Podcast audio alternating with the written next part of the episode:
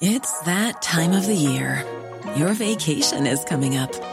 You can already hear the beach waves, feel the warm breeze, relax, and think about work. You really, really want it all to work out while you're away. Monday.com gives you and the team that peace of mind. When all work is on one platform and everyone's in sync, things just flow wherever you are. Tap the banner to go to Monday.com.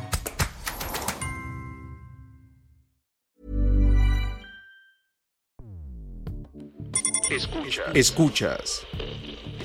Escuchas un podcast de Dixo. Escuchas Fuera de la Caja con Macario Esquetino.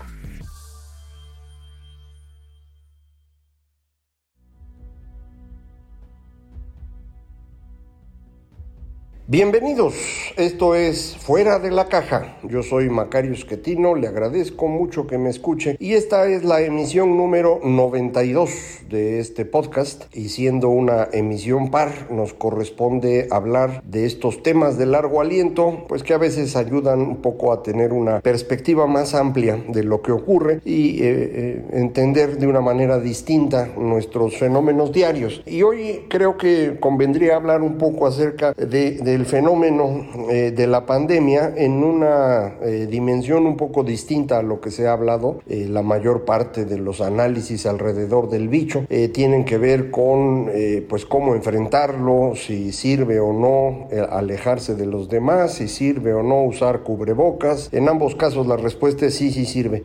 pero bueno, son discusiones que ha habido en distintos lugares. hay una gran disputa por construir la narrativa que explique lo que pasó eh, y que sirva para eh, tener una visión política en los siguientes años. Y esta, bueno, va a continuar, eh, algunos culpando a China de incluso haber inventado el virus, esto es falso, pero lo hacen, otros diciendo que, bueno, pues ocurrió antes y los chinos no avisaron con tiempo. China responde diciendo, si avisamos y ustedes no hicieron nada, en particular países que tienen liderazgos populistas, en donde estos líderes eh, pues simplemente no hicieron caso, menospreciaron el problema, minimizaron la posibilidad de que eh, hubiera una eh, epidemia en su propio terreno y el resultado ya lo conoce usted, los crecimientos en el número de contagios, en el número de muertes en países de corte populista son significativamente mayores que en otras partes. Me refiero a España, a Italia, a Estados Unidos, a México, a Brasil, a la India. Eh, pero bueno, esto es algo que va a seguirse discutiendo, no va a resolverse rápidamente y sobre todo, recuerde usted, no se va a resolver con base en eh, conocimientos científicos o evidencias concretas, eh, sino con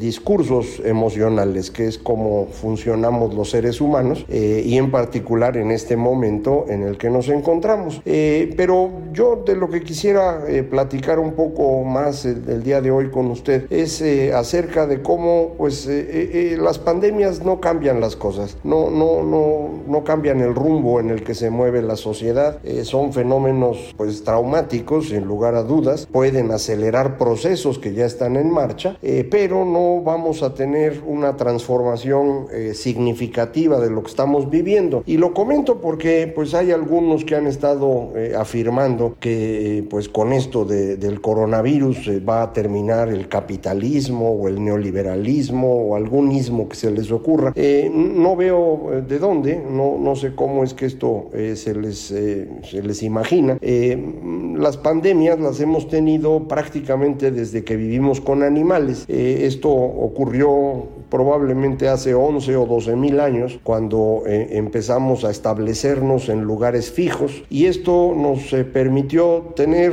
eh, tres tipos de animales alrededor de nosotros, los que utilizamos para comer, como las vacas, borregos, marranitos, pollos, los que utilizamos como compañía, mascotas, como los perros y los gatos, y los que viven de nosotros, los parásitos, como ratas y ratones. Eh, los tres tipos de animales nos transmiten algunos eh, bichos eh, para los que los humanos no estamos totalmente preparados y de ahí vienen la mayor parte de nuestras enfermedades. de aquí, por ejemplo, viene la idea que escribe el señor Harari en su famosísimo libro Sapiens, aquí en español traducido de animales a dioses, en donde dice, bueno, es que la agricultura fue el gran fraude, los seres humanos viven peor desde que hay agricultura. Esto no tiene mucho sentido, el, libro es muy bueno, sin lugar a dudas, pero tiene algunos, eh, eh, me parecen, errores de discurso que lo acaban haciendo menos bueno hacia el final y que van a convertir los siguientes libros del señor Harari en, cosas que yo creo que no vale la pena leer, no son muy útiles. Eh, pero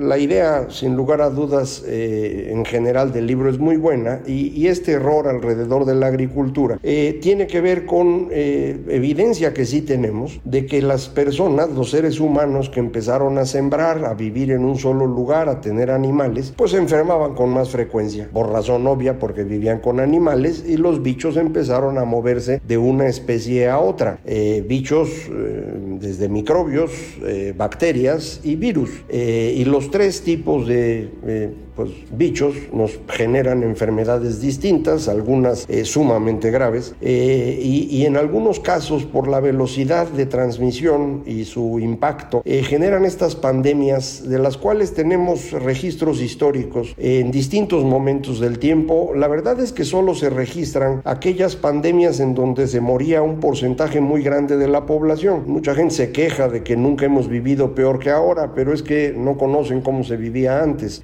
antes sí se moría la gente muchísimo. Y una enfermedad que se llevara al 10 o el 15% de la población ni siquiera se registraba. Los registros que tenemos corresponden a enfermedades que de pronto se llevaban al 30, 40, 50% en la población. Y estas son las famosas pestes de las cuales tenemos evidencia documental. Por ejemplo, en los tiempos de Marco Aurelio, eh, estoy hablando del siglo segundo eh, de nuestra era, eh, hubo una peste bastante considerable que se llevó a la mitad de la población. Regresó hacia el siglo VI eh, y se le conoce como la plaga de Justiniano y, también se llevó a la mitad de los eh, habitantes de Europa en esa época. Eh, en el siglo XIV, la famosísima peste negra, también 50% de una población más grande ya para ese entonces y en aquella época la mortandad ocurrió en, en toda Europa, en buena parte de Medio Oriente y en buena parte de Asia Central e incluso tenemos registros de China de esa época en donde pues te morían parejito y le digo la mitad de los seres humanos. No hablamos de cosas menores, eran realmente enfermedades muy muy serias. La de hoy, la que tenemos enfrente, no se parece. Eh, la mortandad esperable del coronavirus a duras penas rondará el 5%, no el 50%, es decir, es 10 veces menor, un orden de magnitud. Eh, parecida a la que tuvimos hace 100 años, la famosa influenza española, que también pudo haber matado al 5% de los seres humanos. En la estimación más grande que hay, se, se cree que murieron 100 millones de personas de los 2 mil millones que vivían en aquel entonces. Hoy andamos cerca de los 8 mil millones, el 5% de la población serían 400 millones, que pues sí suena grande. Eh, y además hoy tenemos una gran diferencia con todas las plagas previas. Hoy sabemos por qué ocurre. Y puesto que sabemos por qué ocurre, nos parece falto de ética no actuar para impedirlo. Eh, y esa es la razón por la cual se empezaron a tomar medidas casi todas ellas asociadas al distanciamiento social, eh, para impedir que hubiera un mayor problema. Algunos se quejan de que estas medidas de distanciamiento eh, derrumban la economía y provocan una crisis muy seria y que hubiera sido mejor no hacerlo. Eh, pues a mí me parece que están equivocados cuando uno tiene enfrente una enfermedad como la que tenemos ahora,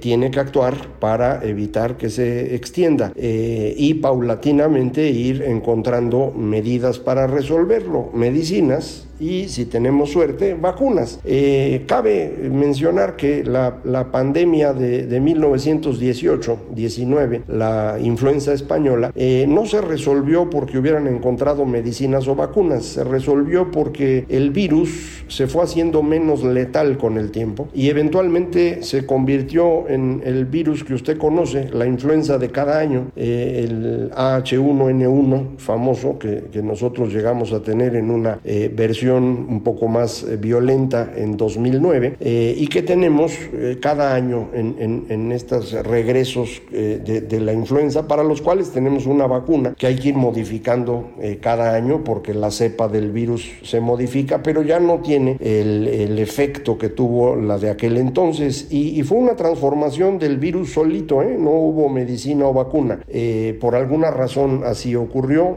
eso significa que ahora podríamos tener esa misma fortuna y que el coronavirus actual eh, tuviera estas eh, modificaciones que lo hicieran menos letal. Ojalá así sea, ojalá haya medicina, ojalá haya vacuna, pero mientras lo sabemos es importante eh, tomar las medidas que hemos comentado en otras ocasiones. Pero le decía, todas estas eventos de pandemia no modificaron el, rumbo de, de, la sociedad. la plaga que le tocó a Marco Aurelio no terminó con el Imperio Romano. Eh, este duró todavía 200 años más, eh, que se vino abajo por otras razones totalmente diferentes, no asociadas a la, a la enfermedad. Eh, la plaga de Justiniano podría uno decir, bueno, a lo mejor tuvo que ver con las posibilidades de expansión de los musulmanes. Recuerde usted que Mahoma aparece, escribe y organiza el Islam en el 620 y esta plaga que le comento pues ocurre en el 540, 550, de manera que dice uno, ah, pues como se murió la población, por eso pudieron los musulmanes extenderse tan rápido. Eh, pues suena bonito, pero no parece que sea así. Es más producto de un enfrentamiento absurdo entre Bizancio y los partos, lo que abre las posibilidades para eh, la recientemente creada eh, religión, el Islam, que efectivamente se expande rapidísimo, pero no porque antes hubiera habido peste.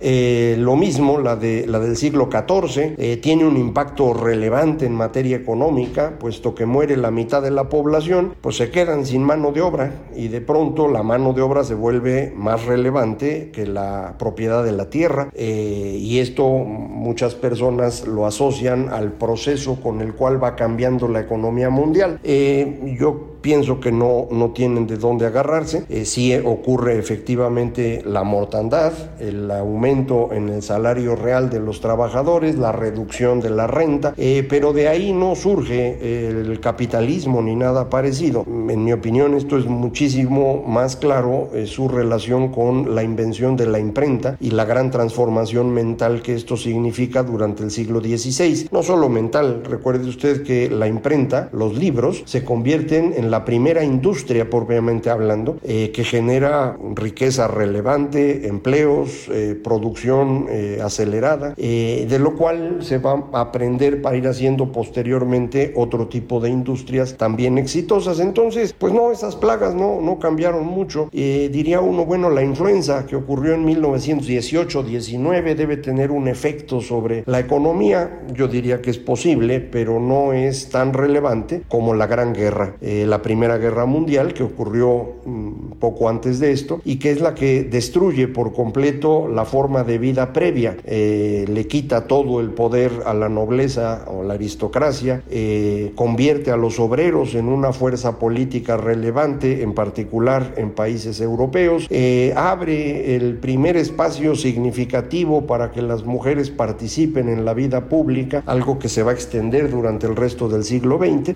pero pues no veo cómo asociarlo con la enfermedad. Y lo mismo creo que pasa hoy. No percibo cómo eh, la pandemia podría cambiar eh, nuestra forma de vida. Eh, sí va a ayudar en algunos procesos que ya estaban en marcha y que se están acelerando. Uno, por ejemplo, es la digitalización de la vida. Estamos aprovechando hoy un montón de herramientas que ya teníamos, pero usábamos poquito. Y de pronto nos dimos cuenta que son maravillosas. Entonces, por ejemplo, el señor inventor de Zoom, pues ahora es multimedia multimillonario. Eh, ha multiplicado prácticamente por 100 el valor de su empresa en el transcurso de este último año. Eh, y qué bueno que le vaya bien al señor porque nos dio una herramienta con la cual estamos funcionando mejor que sin ella. Eh, lo mismo está ocurriendo con quienes venden a través de Internet, las empresas de paquetería y mensajería, y quienes estaban acostumbrados a vender en su changarrito, pues nadie los va a ver.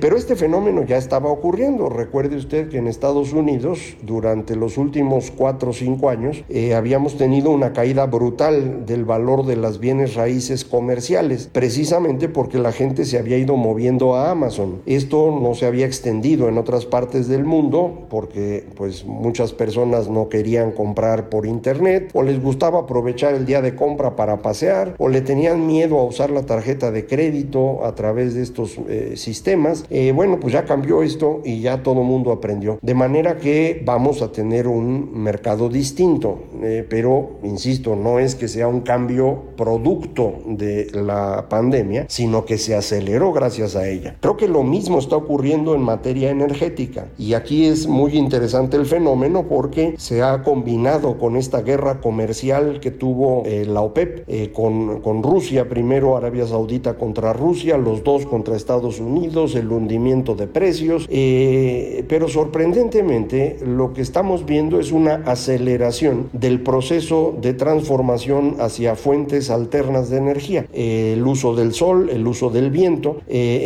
empiezan a ser muchísimo más atractivos que antes, no por la pandemia, es porque el costo de una unidad energética producida por sol o por viento se ha reducido de manera espectacular en el transcurso de los últimos 50 años. y esto pues es más notorio en los últimos 10 años. De eso se tratan los crecimientos exponenciales. Entonces, la capacidad de producción que tienen las celdas fotovoltaicas, por ejemplo, hoy las hacen baratísimas, muy competitivas. Ya de hecho no se requiere subsidio en muchas partes del mundo para que esta producción energética sea negocio. Y entonces todo el mundo se está moviendo hacia allá. Y uno hubiera pensado, bueno, pues ahorita que bajó de precio el petróleo, pues sería el momento para que la gente vuelva a comprar petróleo y gas y se olviden de andar invirtiendo en, eh, los molinos o en eh, las, los paneles, pues viera usted que es exactamente al revés. y la explicación para mí es bastante lógica puesto que durante este año la actividad económica se viene abajo, no se va a vender usted si produce autos, pues no va a haber quien se los compre este año. Entonces, ¿por qué no aprovechar este año para hacer la transformación a los autos eléctricos e híbridos de una vez?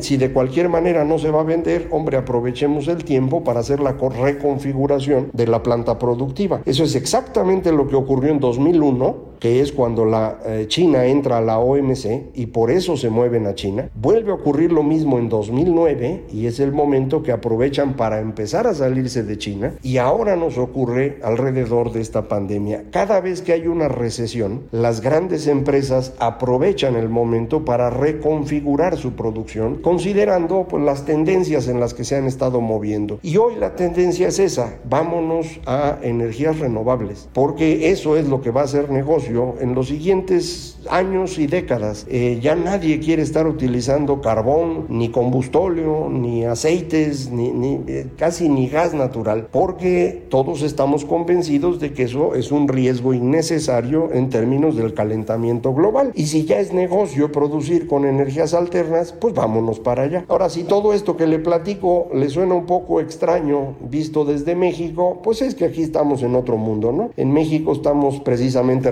regresándonos al carbón y al combustóleo, eh, nos estamos olvidando de lo digital porque lo importante es tener pollos en la casa y un par de zapatos y con eso se debe vivir feliz nos dice el señor que vive en el Palacio Nacional, que es eh, el museo más importante que teníamos eh, acerca del poder en México y que ahora es ocupado por su familia. Bueno, pues eh, son las perspectivas diferentes que tienen los grupos políticos, pero viéndolo en esta visión más amplia que le, le propongo, propongo, eh, creo que podemos darnos cuenta de que las pandemias no cambian rumbos, pero sí aceleran procesos. Y el proceso que se está acelerando ahorita, me parece, es el movimiento hacia energías renovables y el movimiento hacia una economía digital, que va a implicar también más trabajo en casa, eh, formas distintas de colaboración. Es muy probable que tengamos también una transformación en la manera como nos relacionamos económicamente, es decir, que por fin nos demos cuenta que los empleos son algo propio del siglo XX no existieron antes y no van a existir después y que la manera como debemos trabajar no se asocia a estar ocho horas encerrado en un cierto lugar haciendo cosas que no tienen mucho sentido. Eso me imagino muchos ya lo habían percibido. Bueno, ahora creo que lo van a percibir todos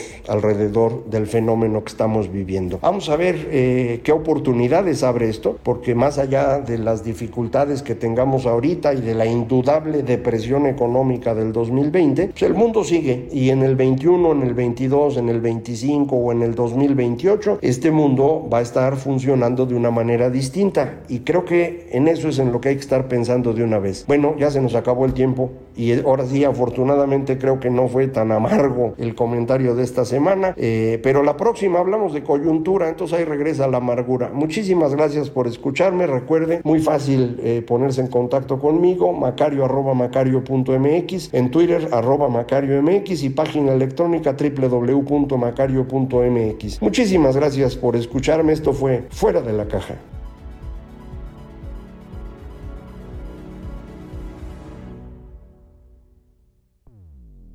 Dixo presentó Fuera de la Caja con Macario Esquetino. La producción de este podcast corrió a cargo de Verónica Hernández. Coordinación de producción, Verónica Hernández. Dirección General, Dani Sadia.